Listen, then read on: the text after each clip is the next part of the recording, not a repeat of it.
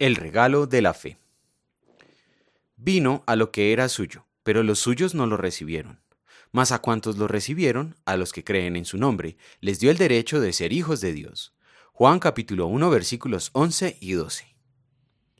Probablemente no lo pensaste cuando despertaste esta mañana. Seré honesto, yo tampoco. Pero si te despertaste como yo, con la capacidad de confesar sinceramente las palabras del credo, creo en Jesucristo, su único Hijo, nuestro Señor amanecimos a un milagro. Amanecimos con un regalo increíble en nuestras manos. La capacidad de creer en Jesús es un milagro de primer orden y el segundo mayor regalo de Dios aparte de su Hijo. Sin el don de la fe, perdemos el don de su Hijo. Un pastor estadounidense nos ayuda a ver el regalo de la fe. Escribe sobre sus luchas de fe y cómo Dios lo ha mantenido en la fe por su palabra. Los últimos dos años me han dejado muy vacío.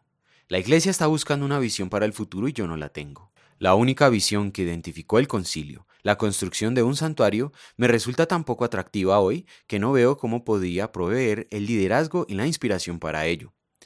Señor, ten piedad de mí. Estoy tan desanimado, me siento tan en blanco. Ten piedad, Padre, ten piedad de mí. Tengo que predicar el domingo y apenas puedo levantar la cabeza. Si mi fe en Jesús y mi afán por conocerlo y su palabra dependieran decisivamente de mí, habría dejado de ser cristiano hace mucho tiempo. No tengo ninguna duda sobre esto. Si la causa decisiva de mi fidelidad a Cristo debe venir de mí, no vendrá porque no está allí. Por lo tanto, estoy asombrado de que todavía soy cristiano y amo el ministerio. Es solo un acto de la gracia y misericordia de Dios a través de su palabra lo que me ha guardado. ¿Ves qué maravilloso regalo es nuestra fe? Como el pastor, nuestro instinto natural es como el del mundo. Jesús vino a los suyos, pero los suyos no lo recibieron. Piensa en tus momentos de duda, desánimo, debilidad y pecado. Pero te ha llegado la buena noticia de gran gozo. No tengas miedo. En la ciudad de David te ha nacido un Salvador, Cristo el Señor. Dios te ama, perdona y te ha reclamado como su hijo e hija en él. Con esa noticia, Dios nos ha cubierto con su misericordia y poder y nos ha capacitado a confesar.